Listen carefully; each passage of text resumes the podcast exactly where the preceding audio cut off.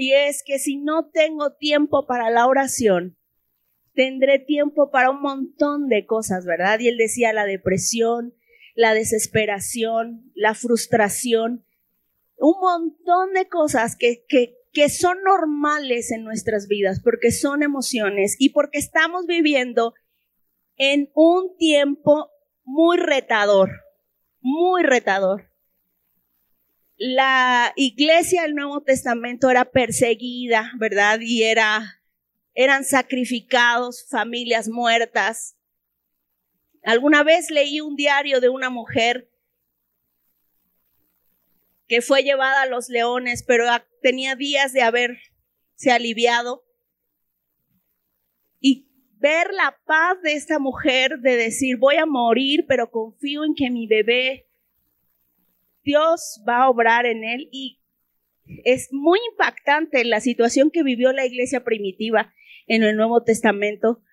Pero tú y yo estamos viviendo una época en donde tenemos que estar bien preparados para lo que Dios está disponiendo en este tiempo.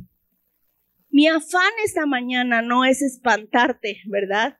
Ni que salgas aquí peor que si vieras las noticias. Ese no es mi afán.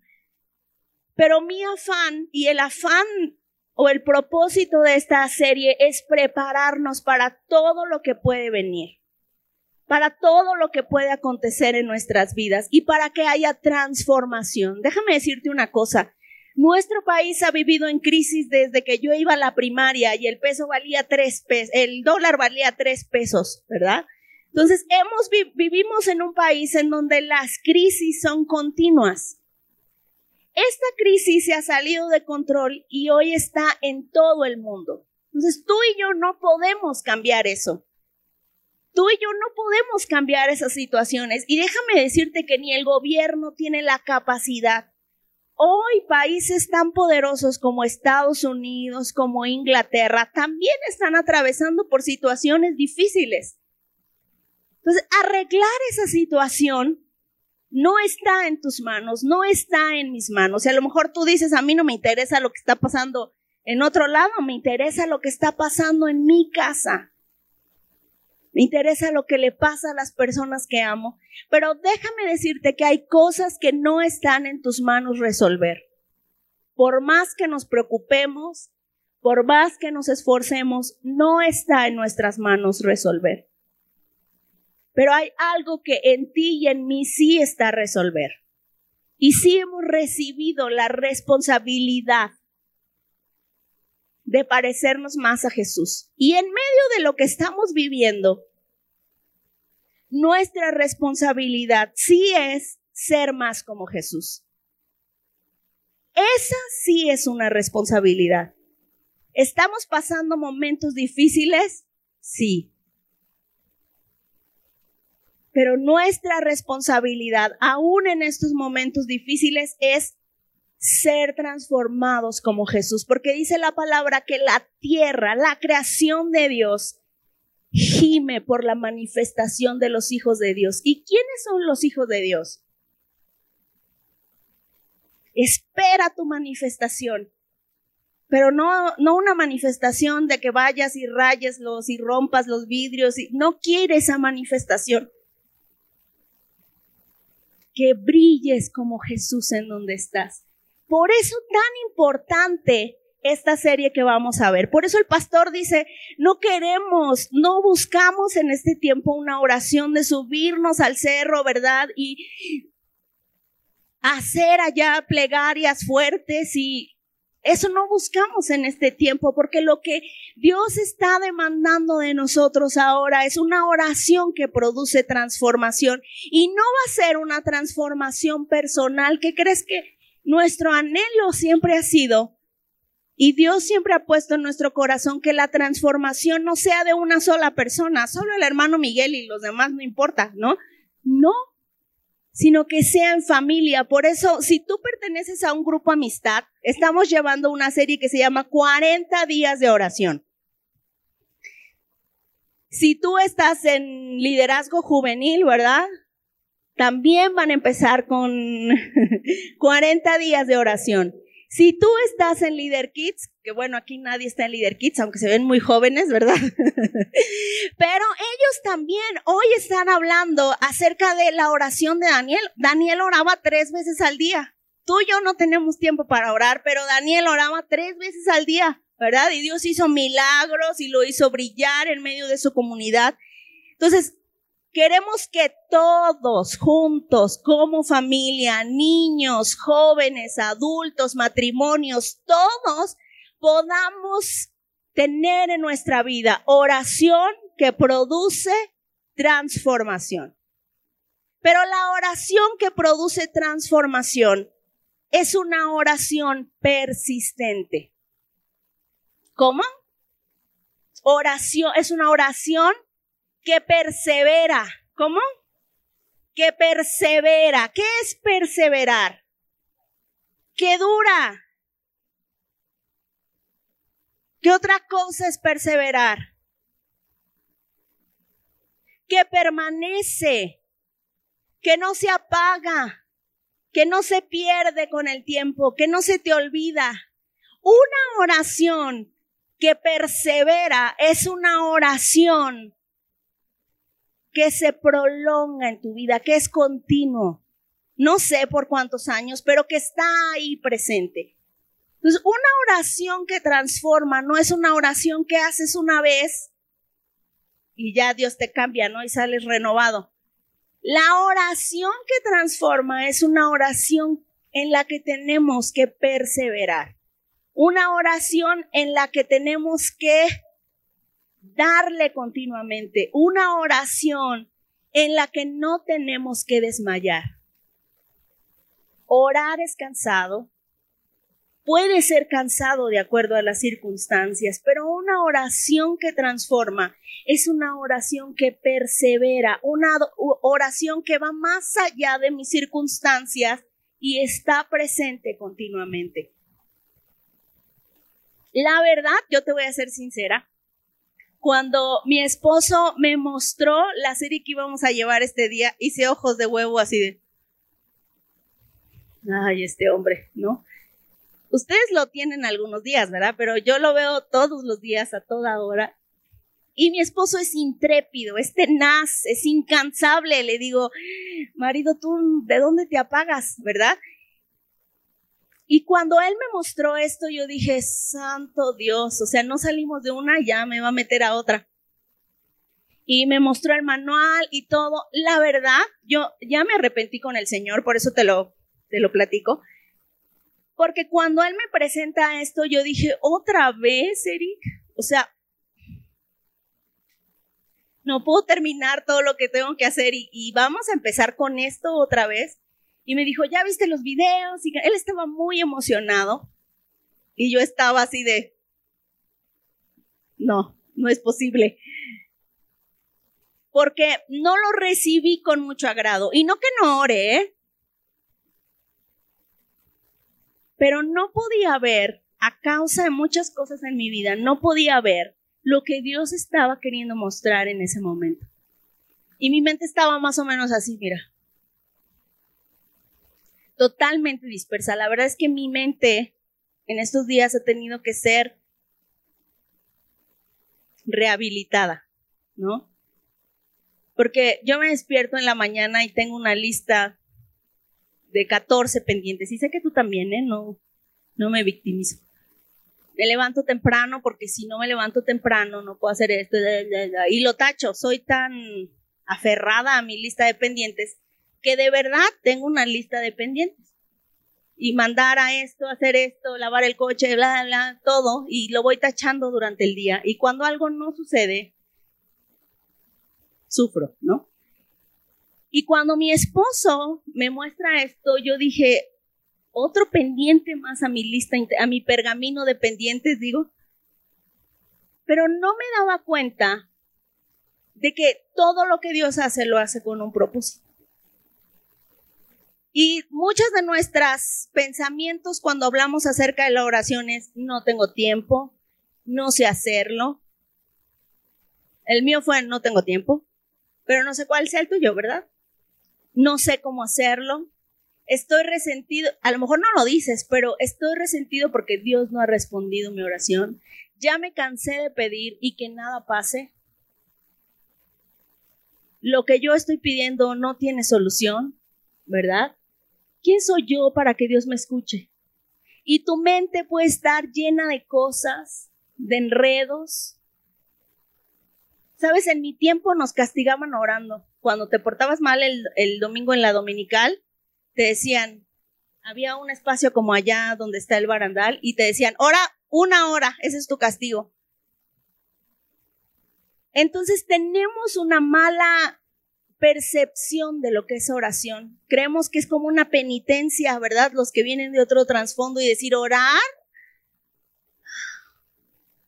Y la verdad es que la oración que produce transformación es platicar. Hoy los niños van a aprender la definición de oración y para los niños oración va a ser platicar con Dios. Así como platicas con tu mejor amigo, ¿verdad? Así como platicas con tu papá, con tu mamá, eso es oración. Pero tenemos otras concepciones. Hay personas que creen que la oración es solo para los que son muy santos, ¿no? Ah, yo me porto mal, yo no oro, ¿no?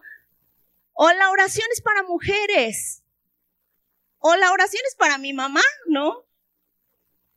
La oración es para alguien más, pero nunca crees que realmente la oración es algo en lo que tú puedes perseverar, en lo que tú puedes crecer. ¿Por qué? Porque si tú creces y tú llevas oración, va a ser transformación a tu vida. Y entonces pasa lo siguiente. Como tenemos malas concepciones de lo que es oración, como no tenemos tiempo, como nos creemos todas esas cosas, no, el manual está muy caro, ¿verdad? No, otro manual, ¿verdad? Nos rendimos. Yo no pude empezar el diario de oración, no lo pude empezar el día domingo, lo empecé hasta el martes, creo, y me puse al corriente de todos. Pero algunos nos rendimos cuando decimos, nah, ya no empecé, ¿no? Ya no empecé con todos, mejor ya no lo hago. Y nos rendimos y decimos, ¿para qué lo hago? ¿Qué cosas pueden llevarte a ti a rendirte en la oración? Habemos personas que ya nos rendimos de pedirle a Dios por algo. Decimos, he orado por esto un mes y Dios no me responde. O he orado por esto 15 años. O he orado por, e-, Pero la verdad es que tú y yo, muchos de los que estamos aquí, somos producto de largas oraciones de una persona persistente, de alguien que no se cansó. Muchos de los que somos hijos de alguien, ¿verdad? Nuestra mamá estuvo haciendo una oración persistente. Nuestro líder, nuestro hermano, nuestro primo, nuestro vecino, tú y yo todos los que estamos aquí, si tú sigues más o menos tu historia de cómo llegaste al Señor, te puedo asegurar que eres resultado de una oración persistente, de alguien que no se cansó, que vio tus malas actitudes, que vio tus errores, que vio todo lo malo que hacías, pero de todos modos no se rindió y siguió orando por ti.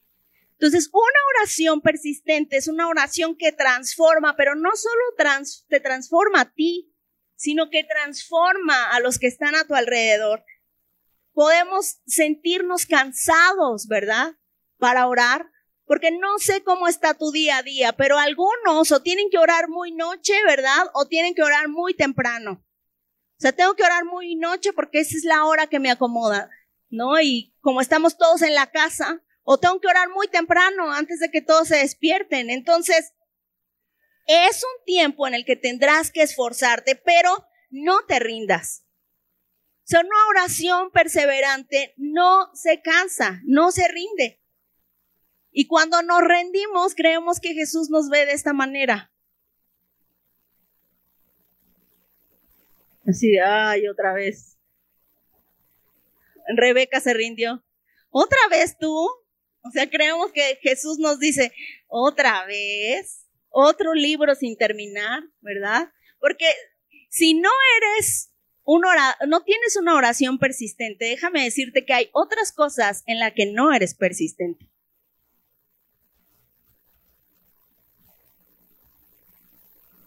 La oración es tan importante casi como comer, pero en la vida espiritual, ¿no? La oración es como, casi como comer, ¿no? En la vida física no dejamos de comer, ¿verdad? Se nos nota, ¿verdad? Que no dejamos de comer. Entonces, si la oración fuera tan persistente, tan importante para nosotros, no la abandonaríamos. Y creemos que el Señor nos ve así de, ay, otra vez este, ¿no? Dejando cosas inconclusas. Pero la verdad es que no. El Señor es tan amoroso y es tan bueno que sabe que tú y yo tenemos la tentación de rendirnos. Él sabe que tú y yo tenemos la tentación de abandonar. Él sabe que tú y yo, nuestras emociones a veces están fuera de control. Él sabe que nos cansamos. Él sabe que a veces la oración persistente no es una realidad en nuestras vidas. Y por eso se dio el tiempo de enseñarnos. ¿Sabes que la única cosa que los discípulos le dijeron al Señor, enséñanos a orar? No le dijo, enséñame a multiplicar peces, no, le no les dijo, enséñame a sanar enfermos, aunque les enseñó, ¿verdad? No les dijo, enséñame a liberar. Lo intentaron y luego no les funcionó y ya fueron con el Señor. ¿Qué me falló? ¿No? Pero la petición explícita de los discípulos fue, enséñanos a orar. Porque ellos podían ver que Jesús era una persona de oración y que la oración de Jesús hacía cosas sorprendentes. Y un día Jesús, después de enseñarles a orar, decide que tenía que enseñarles la lección número dos. La primera lección era cómo orar y ya lo vimos. Si no viste esas predicaciones que hablaban acerca del Padre Nuestro, ¿verdad? Puedes regresar a YouTube y buscarlas. Pero la lección número dos que Jesús les enseña a sus discípulos es esta y la vamos a ver en Lucas. Ah, bueno, me gustaría enseñarte que no eres el único que te cansas. Mira, lo, esta historia que vamos a leer en Lucas 18.1 dice, cierto día Jesús les contó una historia a sus discípulos. Me sorprende porque el Señor sanaba la multitud, pero enseñaba a los discípulos. Si tú quieres que Jesús te enseñe, tienes que decidir ser un discípulo. El Señor provee comida para la multitud tiene misericordia de ellos, los sana, los ama. Pero si tú quieres que Jesús te enseñe y aprender, tienes que ser un discípulo. Cierto día Jesús les contó una historia a sus discípulos. ¿Para qué? Para mostrarles que siempre debían orar. O sea, ya les enseñó a orar, pero esta es la lección número dos. Como segundo grado de primaria en la oración, pero este es, quiero darles una lección para que ellos recuerden que siempre debían orar, siempre. ¿Cuándo es siempre? Siempre. Siempre, todo el tiempo. O sea, el Señor quería que ellos se dieran cuenta que siempre tenían que orar. Y nunca, y nunca darse por vencidos. O sea, que había la tentación de que alguien se diera por vencido. Había una tentación, hay una tentación. Entonces, por eso les da esta lección y ahorita la vamos a desmenuzar poco a poco. Pero mira lo que dice Lucas 22, 45.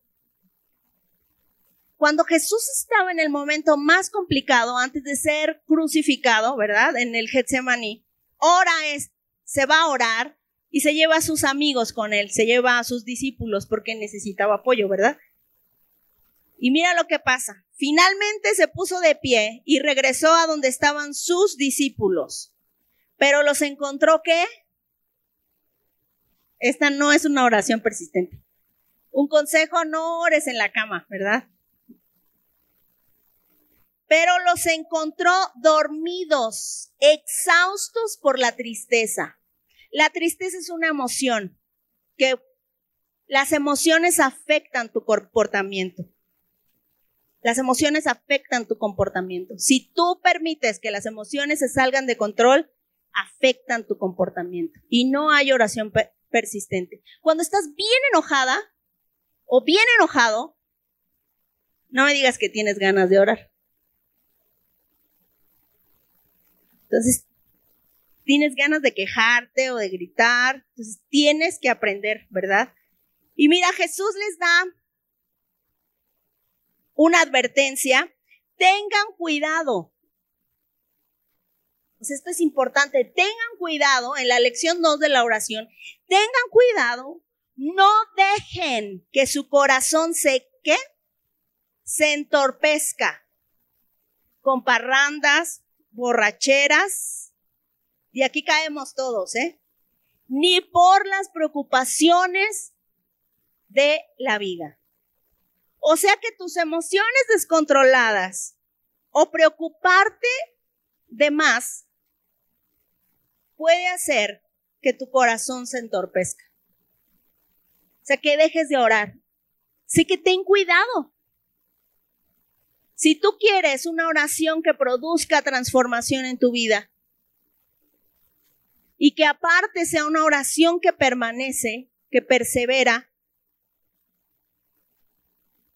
debes aprender esta lección Debes tener en orden tus emociones y no permitir que se salgan de orden. Y dos, debes tener cuidado de que tu corazón no esté como la imagen de la chica que vimos, ¿verdad? Viendo hacia otro lado. Sea, que tu corazón no se desenfoque. Él es persistente. Él sí es persistente. Y no, y no se va a callar hasta que logre lo que quiere y su mamá descubra que es verdad. Vamos a la siguiente. Lo más increíble es que Jesús sabía todas estas cosas cuando reclutó a sus doce discípulos. Él sabía que se iban a quedar dormidos y sabía que se iban a preocupar de más cuando los... Así que aún a pesar de eso, se sentó un día, así como esa imagen, y les enseñó esta lección que vamos a ver hoy. O sea, el Señor sabía que tú y yo podíamos caer en la tentación de dejar de orar. El Señor sabía que íbamos a caer en la tentación de no creer que algo podría pasar a través de la oración, de no valorar la oración. Sabía que todo eso podía pasar en nuestro corazón. Y como Él no iba a estar, quería enseñarnos esta lección. Y esa historia está en el libro de Lucas, capítulo 18, ahí lo vamos a tener. Y lo vamos a leer del versículo 1 al versículo 8.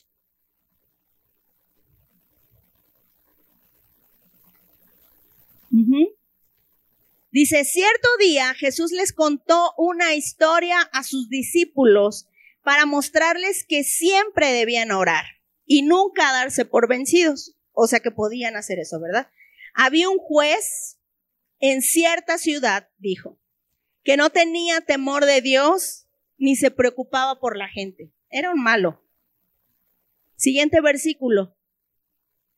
Una viuda de esa ciudad acudía a él repetidas veces para decirle, hágame justicia en este conflicto con mi enemigo.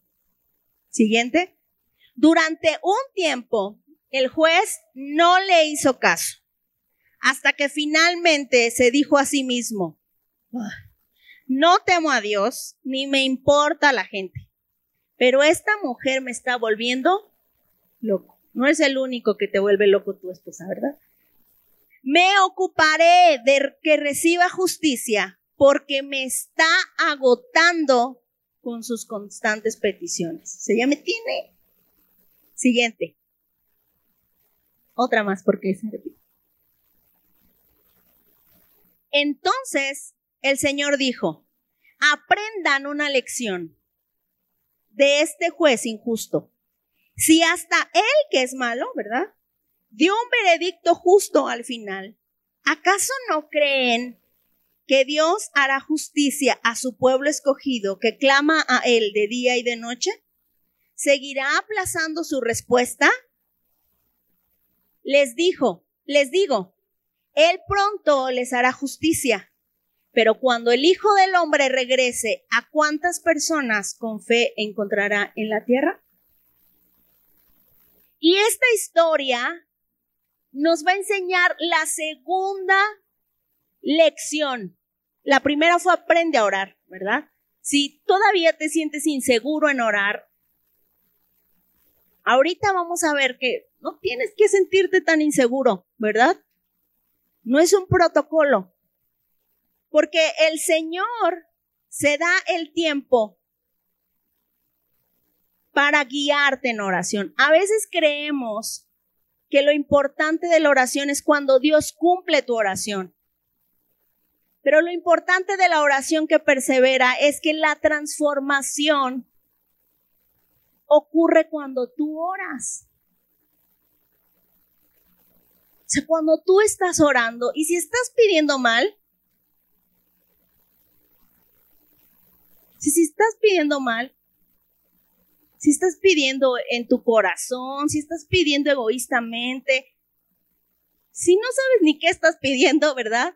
el Señor te va a guiar. La primera vez va a recibir tu oración y va a decir, bueno, no, no es un experto en orar, ¿verdad? Pero la segunda vez va a empezar a poner nuevas cosas en tu corazón. Y primero querías que cambiara al vecino, que o primero querías que lo desapareciera, ¿verdad? Desaparecelo, ya no lo quiero ver que se lo trague la tierra, Señor, llévatelo, que venga el oso, algo haz. Y en la segunda oración el Señor empieza a transformar tu corazón. Señor, yo sé que tú también amas a mi vecino. Bueno, no lo desaparezcas. Nada más transfórmalo, Señor. Transfórmalo, cámbialo. Bueno, esa es la segunda. Y otra oración, te vas a dar cuenta que Dios sigue transformando tu corazón. Señor, ten misericordia de mi vecino. O sea, perdona sus errores, ayúdame, quiero perdonarlo y ayúdame a compartirle la palabra, ¿verdad? Y no te das cuenta cómo Dios va evolucionando tu corazón en la oración persistente. Entonces, no es que la oración que transforma, hoy eres uno y mañana eres otro, sino que la transformación aparece a través de la perseverancia. Cuando tú oras continuamente y si pides mal porque no sabes qué pedir, el Señor mismo te va a ir cambiando. Hay una parte donde Jesús les habla a los discípulos acerca del Espíritu Santo. Y Él les dice, y no te preocupes de lo que tienes que decir, porque el Espíritu pondrá las palabras en tu boca. Y el Espíritu ora con sonidos indecibles.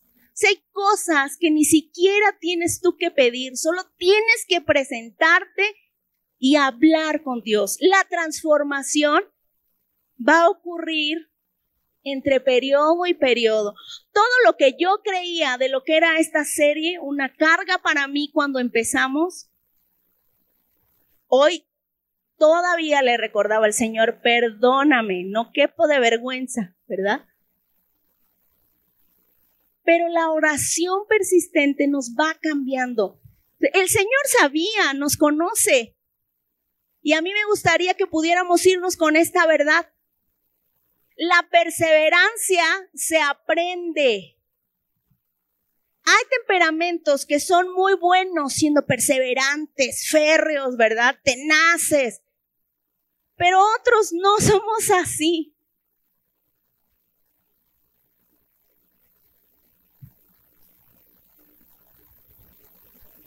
Pero déjame decirte que la perseverancia se aprende. Entonces, si la perseverancia se aprende, la oración perseverante se aprende también.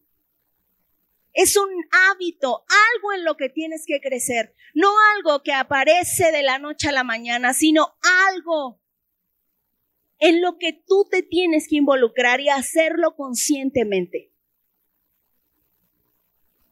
Eso es como dejar la coca, pero ahora... Porque todos queremos dejar de tomar refresco, ¿no? Todos sabemos que nos hace daño, todos sabemos, pero todos tomamos un poquito, ¿no? Así como tenemos que aprender a dejar de tomar refresco y conforme menos tomas, menos quieres, menos te gusta, menos lo disfrutas, lo mismo pasa, pero al revés con la oración. Entre más horas, más lo disfrutas. Entre más horas, más le agarras la onda, entre más horas, más transformación hay, entre más horas, ¿verdad? Más comunicación tienes con Dios. Entonces la oración perseverante es algo que aprendes, no algo que, que surge.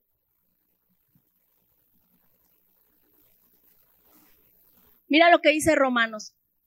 Dice, y como somos sus hijos, tenemos derecho a todo lo bueno que Él ha preparado para nosotros.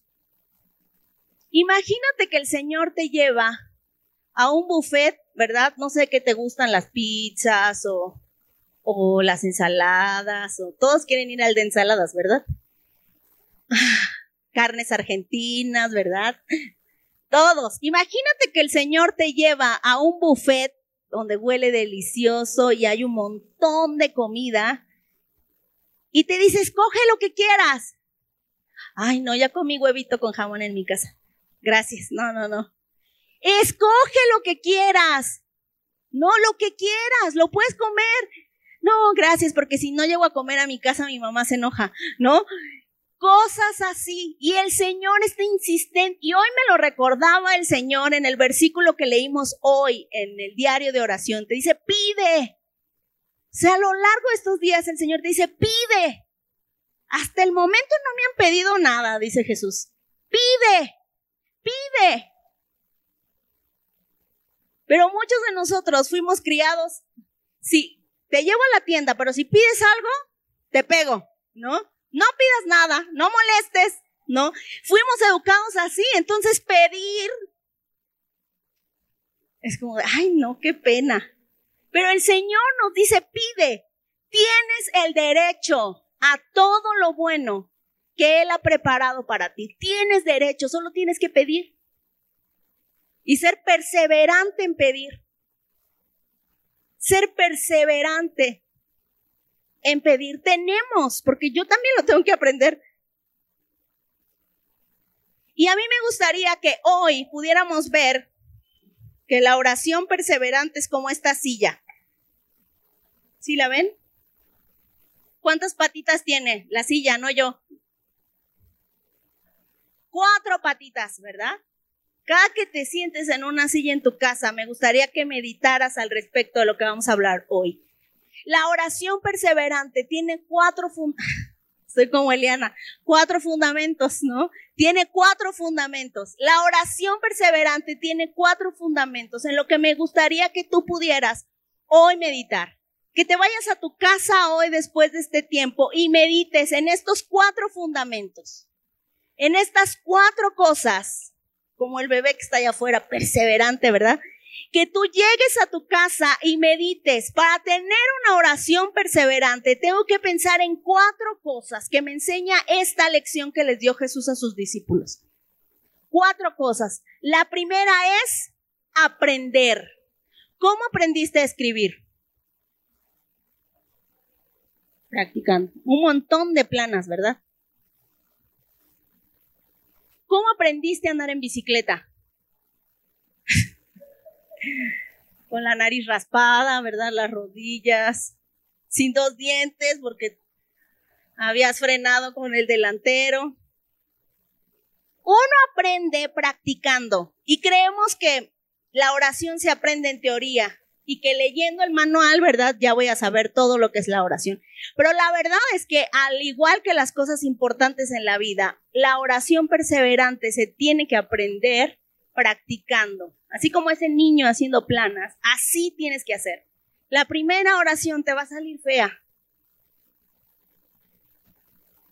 Ni tú te vas a entender, va a durar dos minutos. Te vas a distraer, algo va a pasar. Pero tienes que aprender. Mira lo que dice el versículo 1.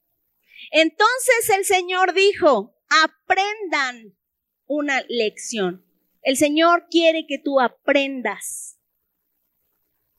Tengo una hija que se llama Eliana, que tiene tres años y ya sabe orar, ¿verdad? Entonces mi esposo y yo nos sentíamos muy orgullosos porque Eliana ya sabe orar. No sabe hablar bien, pero ya sabe orar. Y entonces, hace unos días mi esposo le dolía la cabeza y dice, ¿pueden orar por mí?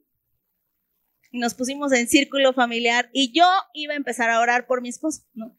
Y de repente escucho una vocecita que dice, Teñol, te doy lashas, pollo shayimentos, bendice papá, mamá, a ella, a todo, a la familia, bendice a Gesha, nombre de Jesús, amén, hip hip, hurra, hip hip, hurra. Ya, Eliana había orado. Y mi esposo y yo nos quedamos Solo le enseñamos una oración. Entonces a la hora de dormir, ella ora por los alimentos. A la hora de orar por un enfermo, ella ora por los alimentos. Entonces, así vamos a empezar, pero así se empieza, ¿no? En la oración. Eliana ora por los alimentos siempre, entonces a ti te va a ir mejor. Aprendamos esta lección. En la oración perseverante se aprende. Se aprende, tienes que practicar. Punto número dos, o patita de la silla número dos. Versículos 6 y 7 de Lucas 18. Creer. Creer. Necesitas creer.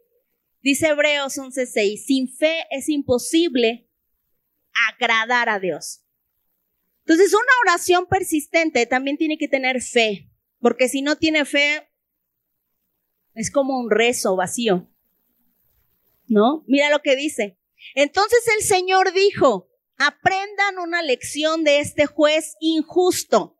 ¿Será bien malo el juez? ¿Acaso no creen que Dios hará justicia a su pueblo escogido?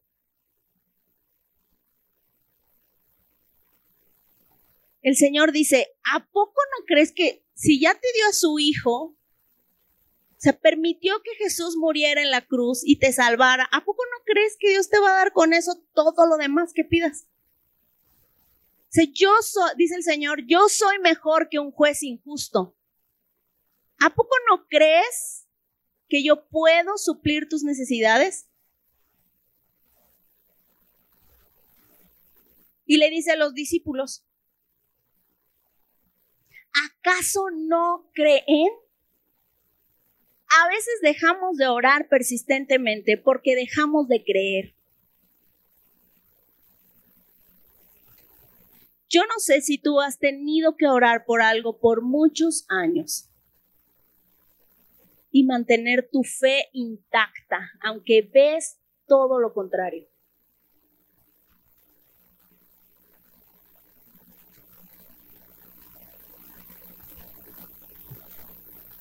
Alguien ora por sanidad y no sucede lo que esperas y pierdes tu fe. Dios no responde como tú quieres o como tú esperabas que lo hiciera o cuando, ¿verdad? Tú esperabas que lo hiciera y te resientes con Dios. Sí voy a la iglesia, sí soy cristiano, pero no le pido a Dios.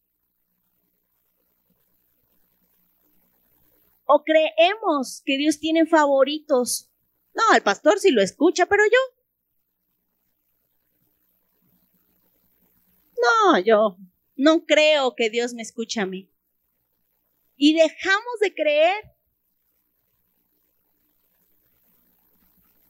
Entonces, la otra cosa de una oración perseverante es que necesitas creer.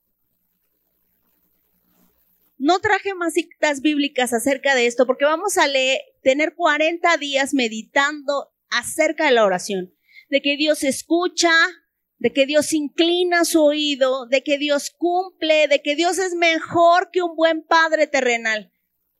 Todo eso lo vas a ver a lo largo de estos 40 días. Pero hoy solo quiero decirte que debes creer. O sea, examínate, cree, pero mira lo que les dice. ¿Tú cuándo crees que es una oración persistente? ¿Cuánto dura una oración persistente? Una semana, dos días, los 40 días de la oración, de la serie. ¿Cuánto crees que dure una oración persistente? Siempre. No tiene caducidad. Mira lo que nos dice esta historia, lo que Dios espera que aprendamos hoy. La oración persistente debe ser siempre. Debemos aprender a pedir siempre. Siempre. ¿Tengo ganas de orar? No. Me duele la panza, pero tengo que orar.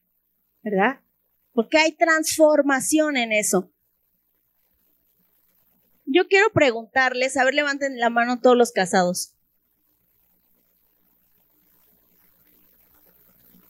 Ok. A lo mejor ahorita que están encerrados todo el tiempo, oír la voz de tu esposo o de tu esposa decir, ah, ya se levantó, ¿verdad? No lo disfrutas tanto. Pero, ¿qué tal cuando eran novios?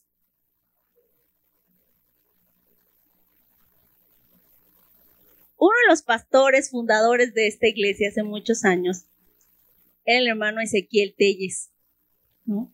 Y él nos contaba que él iba caminando a pie en la noche a ver a su novia,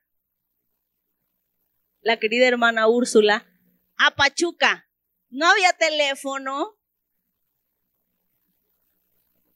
No le podía escribir correos.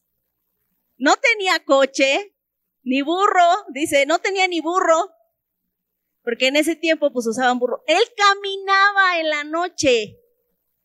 Bueno, no, caminaba en la tarde para ir a ver a la, novia, a la Ursu. Se va, dice, dice el hermano, bueno, ya el hermano Ezequiel falleció, pero él nos contaba a mi esposo y a mí porque él nos traía aquí cuando recién inició mi esposo como pastor y nos sentábamos a tomar una nieve en la carretera cuando íbamos de regreso a Pachuca y nos contaba sus patoaventuras decía que se bañaba y se arreglaba para ir a ver a la hermana Ursu. Se me ponía bien guapo, mi papá se enojaba, dice, pero yo caminaba y caminaba y caminaba y dice, llegaba bien entierrado, llegaba bien polvoroso, todo sudado, dice, ya me limpiaba, me sacudía y la iba a ver. Se platicábamos y platicábamos, dice que platicaban atrás de la cerca, o sea, ella en su casa, y del otro lado de la cerca el hermano Ezequiel, ¿no? Pues no les daban permiso. Y platicaban y platicaban y platicaban hasta que se hacía de noche. Y el hermano Ezequiel regresaba de Pachuca, en San Antonio. Él vive atrás de la iglesia. Bueno, vivía, su familia vive ahí todavía. Atrásito de la iglesia de Salem. Desde allá se venía caminando para regresar a su casa. Y al otro día se tenía que levantar temprano porque pues trabajaban en el campo, ¿no? Cuando tú amas algo, de verdad amas algo, haces ese tipo de cosas. Si tienes que caminar, si en la calle de tu novia viven muchos perros, no importa, ¿verdad?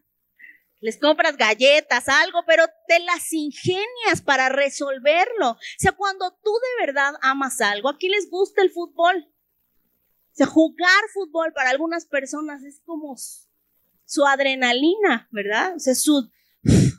Me desfogo en eso. Cuando tú de verdad amas algo, haces hasta lo imposible por obtenerlo. Y el Señor dice, pide siempre. ¿Cuándo? Siempre. Mira lo que dice la historia. Entonces el Señor dijo, aprendan una lección de este juez injusto. Si hasta él dio un veredicto justo al final, ¿acaso no creen que Dios hará justicia a su pueblo escogido que clama que? Que clama a él de día y de noche. No se trata que vas a dejar el trabajo y no, ya no trabajo, ya no les hago comida, ¿verdad? Porque yo estoy orando. No, no se trata de eso porque no es funcional. Dice la hermana, yo ya me estaba preparando para decirle hoy no hay cena, nada, ¿no? Porque tenemos que orar día y noche. No, la verdad es que tú puedes orar sin cesar en donde quiera que te encuentres.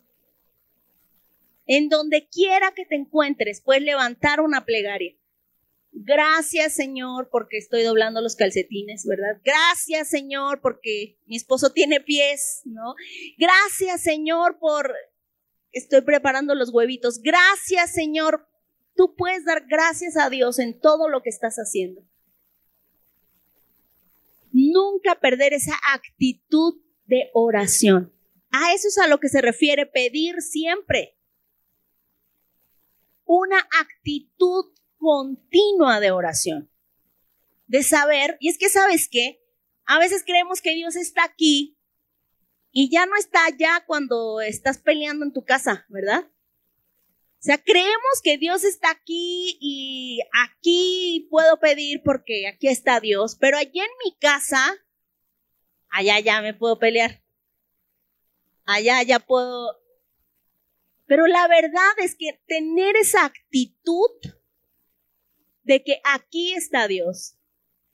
Y en mi casa, aunque el pastor no haya ido a orar por tu casa, ¿verdad? Dios está en ti.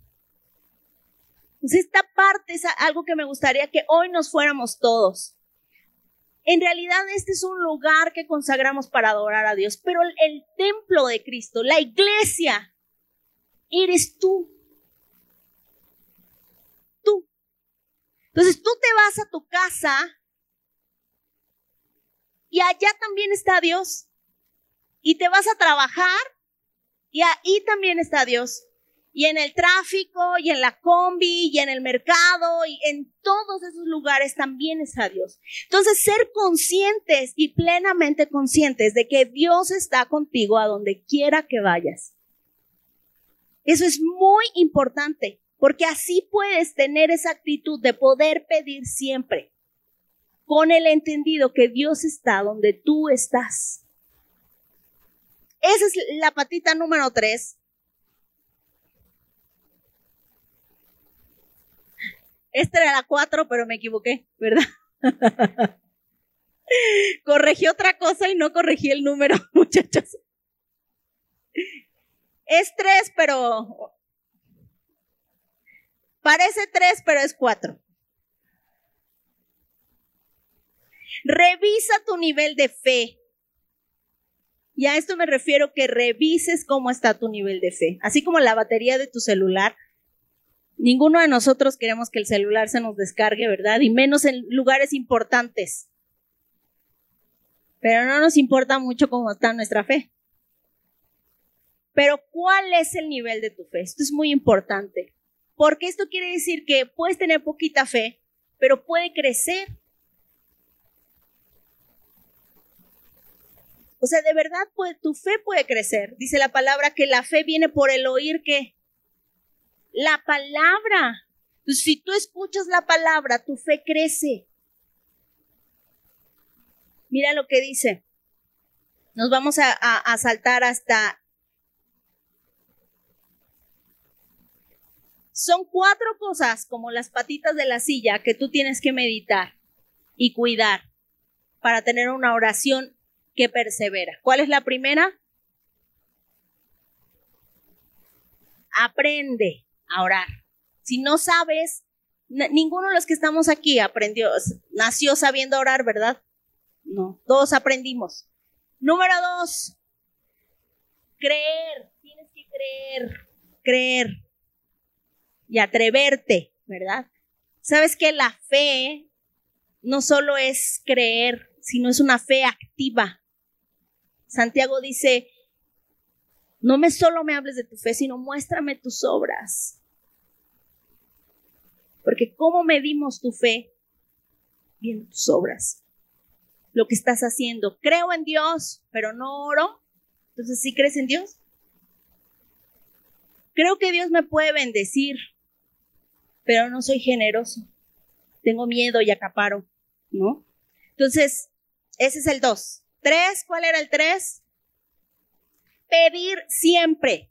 O sea, tienes que aprender a vivir con una actitud consciente de que Dios está contigo en todos lados y en todos lados donde te encuentres, eres, está Dios a tu lado. Y la cuatro, el tres que parece cuatro. Revisa tu nivel de fe. Revisa tu nivel de fe. ¿Cómo está tu fe hoy? Porque en el último versículo de la historia que leímos, Lucas 18:8 dice lo siguiente. Él pronto les hará justicia, pero cuando el Hijo del Hombre regrese, ¿a cuántas personas con fe encontrará en la tierra? Imagínate que Dios viniera por, que Jesús viniera por nosotros hoy y te escaneara tu nivel de fe.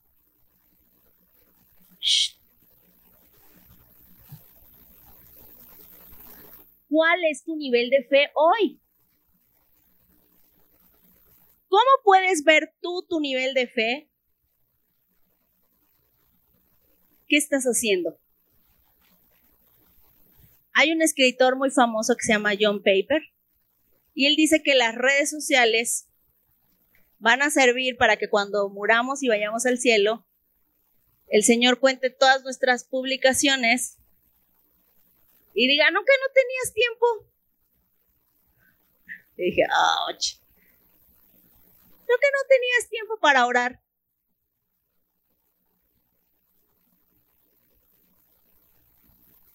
Si el Señor viniera, ¿cuál es tu nivel de fe? Porque muchos hemos dejado de orar porque nuestro nivel de fe está bajo. Es verdad que estamos viviendo situaciones difíciles y que todas esas situaciones difíciles son como las espinas, como espinas que ahogan la palabra de Dios, o sea, que no impiden que florezca la palabra de Dios en nuestras vidas. De verdad que es cierto.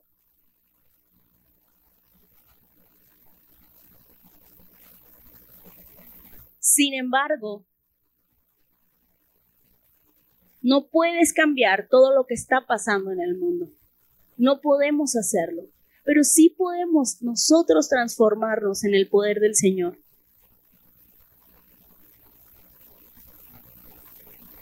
Hace unos días antes de dormir me llegó una notificación y hablaba acerca de que había una alerta de un posible tsunami por un terremoto que había acontecido en Nueva Zelanda.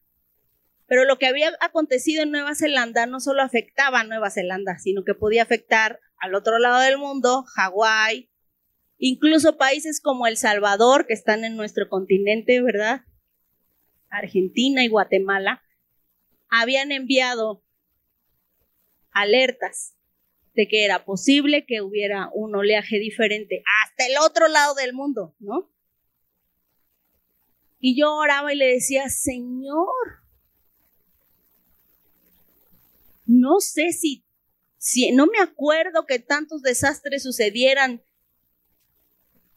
uno tras otro, tras otro, tras otro, tras otro, tras otro, tras otro, ¿verdad? O sea, no, no tenía yo noción. Pero déjame decirte que hay cosas de esta vida y de esta tierra y de todo lo que está aconteciendo en el mundo que yo no puedo cambiar. Está en manos de Dios. Él tiene control de eso. Pero lo que sí te ha dado control, de lo que sí te da responsabilidad, es de que tú te parezcas más a Jesús. Que tu fe, que el nivel de tu fe pueda parecerse al del Señor Jesús. En estos días, en el devocional de oración, decía que las mismas cosas que Jesús había hecho, nosotros podríamos hacerlas. ¿Cuántos Lázaros han resucitado hoy?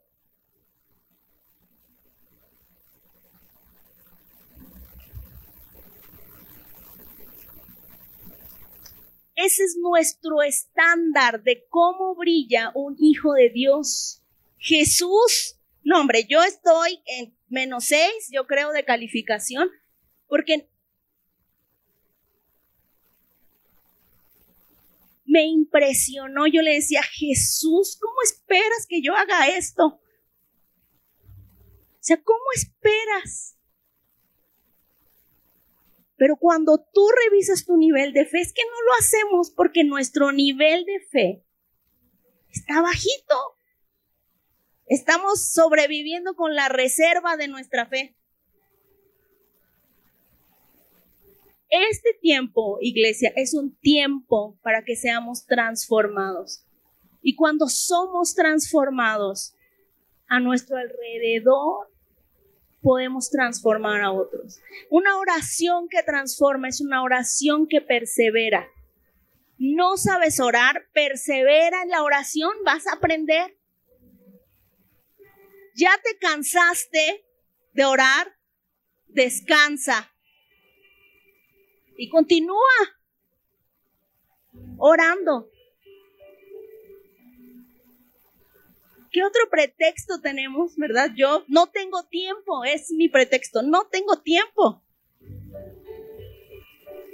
¿Dios es tu prioridad, sí o no? ¿O es más importante trabajar? No te lo digo a ti, me lo digo a mí, me lo he dicho a mí. ¿Cuál es tu prioridad? Si no perseveras en la oración porque Dios no me escucha, pues no estás pidiendo. Hay otro versículo que vamos a leer también en el, en el devocional que dice, el que pide, recibe, el que busca, encuentra, el que toca o el que llama, se le va a abrir. Pero si tú no estás pidiendo y ya te cansaste de pedir, pues no va a llegar.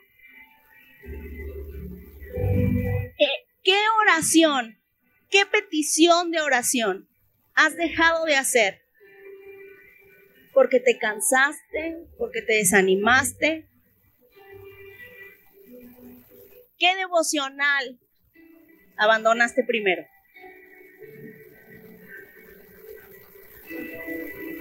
¿Cuántos libros tienes sin terminar?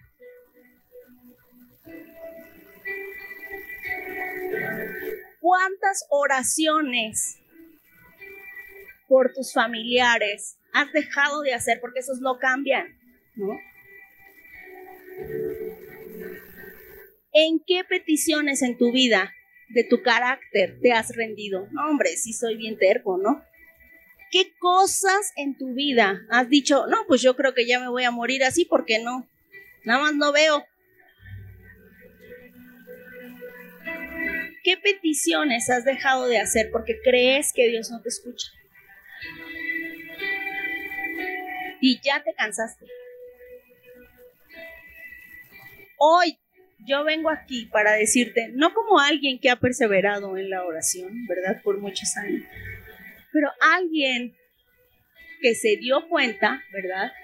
Que estaba tomando esto como una carga más en su lista de pendientes y no como algo que me puede transformar. Como algo más que tengo que hacer porque si el pastor me pregunta, te acercas al pastor y que no me pregunte, que no me pregunte, que no me pregunte cómo vaya en mi devocional, que no me haga preguntas, ¿no?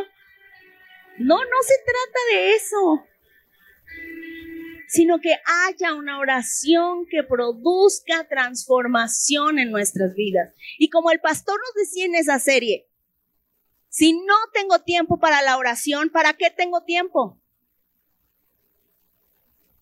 Para preocuparme, para enojarme, para alterarme, para un montón de cosas. Y si quiero que la oración produzca transformación en mi vida, tiene que ser una oración perseverante. ¿Qué cosas o qué ideas tienes en tu mente de qué es la oración y que tienes que superarlas?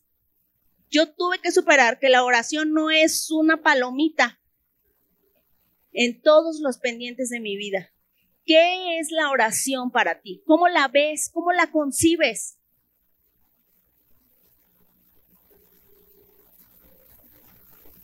¿Qué cosas tiene que renovar Dios de la oración en tu vida? y fortalecerte otra vez y llenarte de fe para que puedas creer. Iglesia, no te canses de orar. Y si te cansas, descansa y luego sigue orando.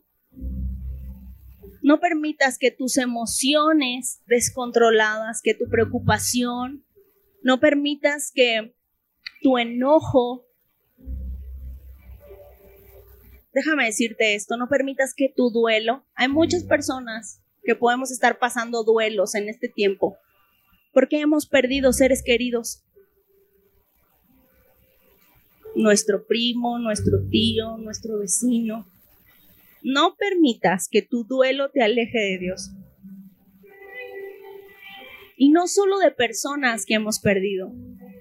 Hemos perdido trabajos.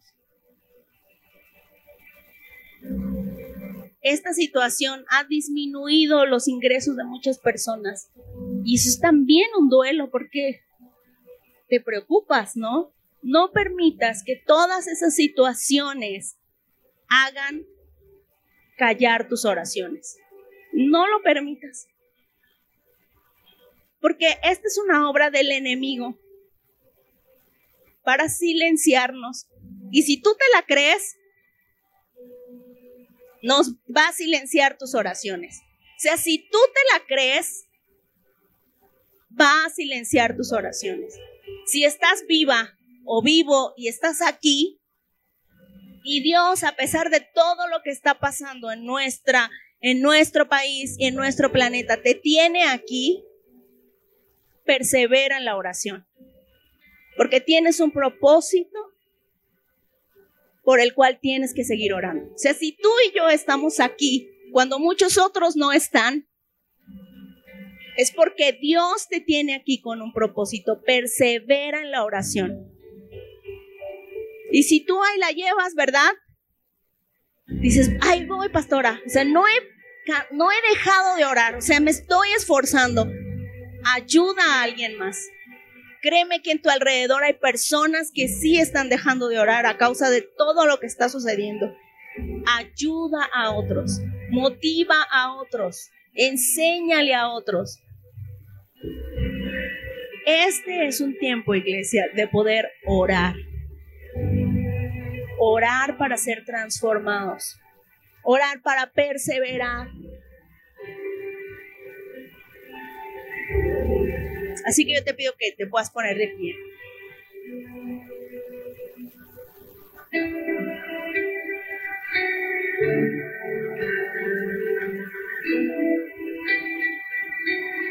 No importa qué edad tienes, ¿eh? No sé cuántos años tienes.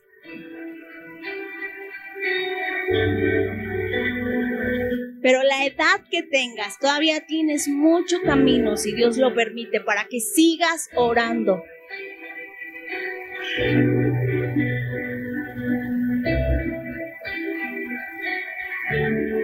Podemos ver todas las cosas desechas, pero dice la palabra de Dios que donde abunda el pecado, sobreabunda la gracia.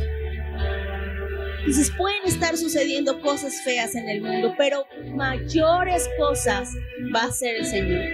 Antes de orar, me gustaría que pudiéramos meditar en estas dos citas. La primera es Hebreos 10:39.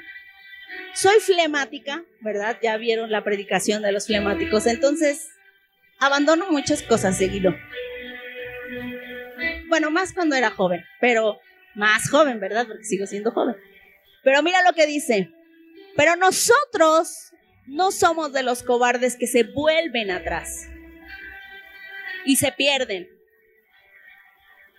sino de los que se salvan por su fe. Otra versión dice, nosotros no somos de los que nos detenemos o de los que vamos caminando hacia atrás. A mí me ha ayudado mucho esta este versículo. Yo no soy de las que abandonan cosas. Yo no soy de las que se rinde. Yo no soy. Tú no eres de los que se rinden la oración.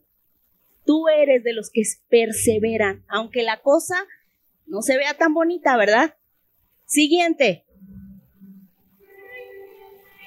Lucas 11:10. Este, escríbelo en una hoja en blanco y lo pegas en el baño, en el refri, arriba de tu cama. en estos días de oración. Pues todo el que pide continuamente, la traducción dice, pide continuamente, recibe. Si tú quieres recibir de Dios, pide. Todo el que busca, encuentra, busca a Dios y lo vas a encontrar. Todo el que llama, ayúdame, se le abrirá la puerta. Que tu oración sea perseverante, iglesia, en estos días que nos quedan. Ya no son 40, ¿verdad? En estos días que nos quedan, que tu oración sea perseverante. Que no te canses de orar. Ahora sí vamos a orar. Señor, yo te doy gracias esta mañana. Papito hermoso, tú sabes todas las cosas que pueden estar aconteciendo en nuestras vidas. A ti nada te es oculto, nada, nada, nada, nada te es oculto. Pero hoy estamos aquí reconociendo, quizá hemos dejado de orar por algo. Yo te pido que nos ayudes, Señor, a perseverar en la oración. Hacer una oración perseverante, porque creemos que en una oración perseverante hay transformación. Puede que nuestra fe haya disminuido, puede que estemos dudando, Señor, puede que tengamos un montón de cosas en nuestras mentes que nos impiden creer. Quizás, Señor, las preocupaciones de la vida han sido más grandes que nuestra fe a lo largo de estos días, Señor. Pero ayúdanos a ser perseverantes en la oración. Padre, perdónanos. Nos arrepentimos esta mañana por haber puesto otras cosas en prioridad, por haber permitido que nuestras emociones se salgan de control, por haber permitido, Señor, que otras cosas ocupen tu lugar. Y hoy, papá, venimos ante ti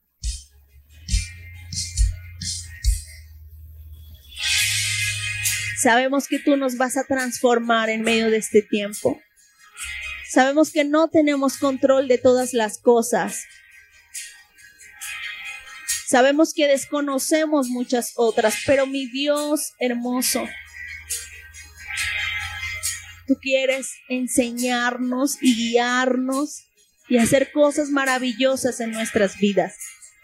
Ayúdanos a perseverar, ayúdanos a no dejar de orar, a pesar de todo lo que pueda estar sucediendo, Señor, danos fortaleza, danos fe, que podamos hablarte, Señor, con confianza, que no dudemos, Señor, de que tú nos escuchas en cada oración, tú inclinas tu oído y oyes.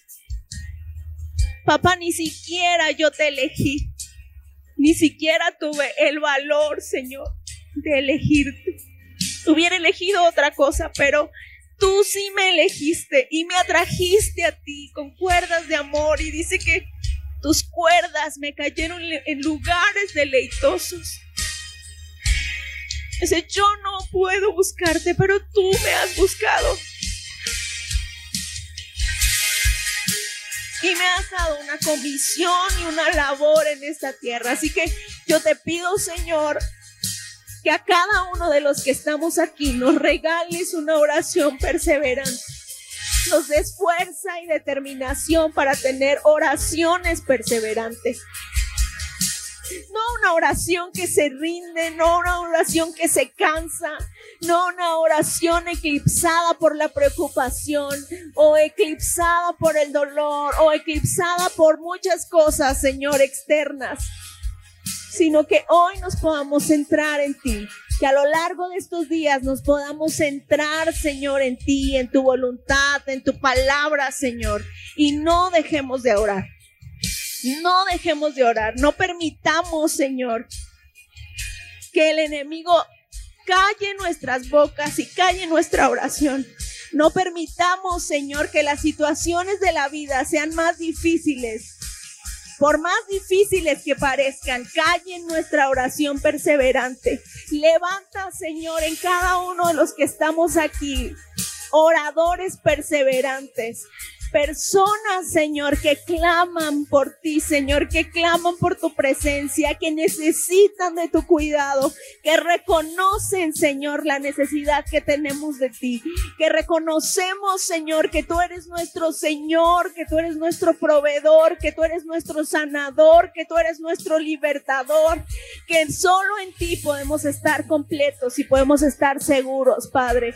Levanta, Señor, en nosotros una oración perseverante, una oración que traiga transformación no solo en nuestro corazón, sino una transformación en nuestra familia. Abre nuestros labios, Señor, que podamos confiar y venir confiadamente ante ti, Señor, para pedir. Para pedir, Señor. No te molestamos pidiéndote. Queremos deleitarnos en ti, Señor, en este tiempo, en estos 40 días de oración, Señor. Levanta familias, jóvenes, niños, con deseos de hablar contigo, con deseos de comunicarse contigo, con deseos de conocerte profundamente. Enamora nuestro corazón en este tiempo. Que la oración no sea un ritual, y una palomita de pendientes que tengamos que hacer. Que sea una pasión en nuestro corazón.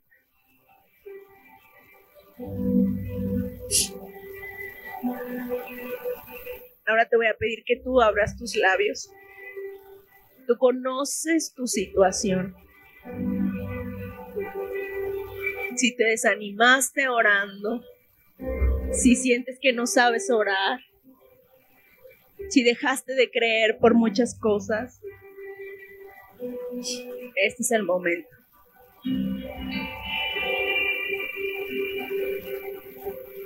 Abre tus labios. Papá, nos acercamos a ti confiadamente. Perdona a cada uno de nosotros, Señor, y regálanos el poder de tu Espíritu esta mañana. Que no seamos controlados por nuestras preocupaciones, que no seamos controlados por nuestras emociones. Ni la duda, ni la preocupación, ni el desánimo, Señor, controlen nuestras vidas. Ni el enojo, ni la ira, ni la tristeza, Señor, o la depresión, o la ansiedad, Señor, puedan controlar nuestras vidas. Dice tu palabra en Romanos que los que somos hijos de Dios somos controlados por tu Espíritu. Y hoy declaramos esa verdad en nuestras vidas. No somos controlados por los vicios, no somos controlados por las borracheras, como leí el versículo que leímos, no somos controlados por la preocupación, somos controlados por tu espíritu. Y tu espíritu nos lleva a ti. Y tu espíritu nos revela las verdades del corazón del Padre y nos las muestra. Así que hoy, Señor, que tu espíritu pueda guiar nuestros corazones para tener una oración perseverante.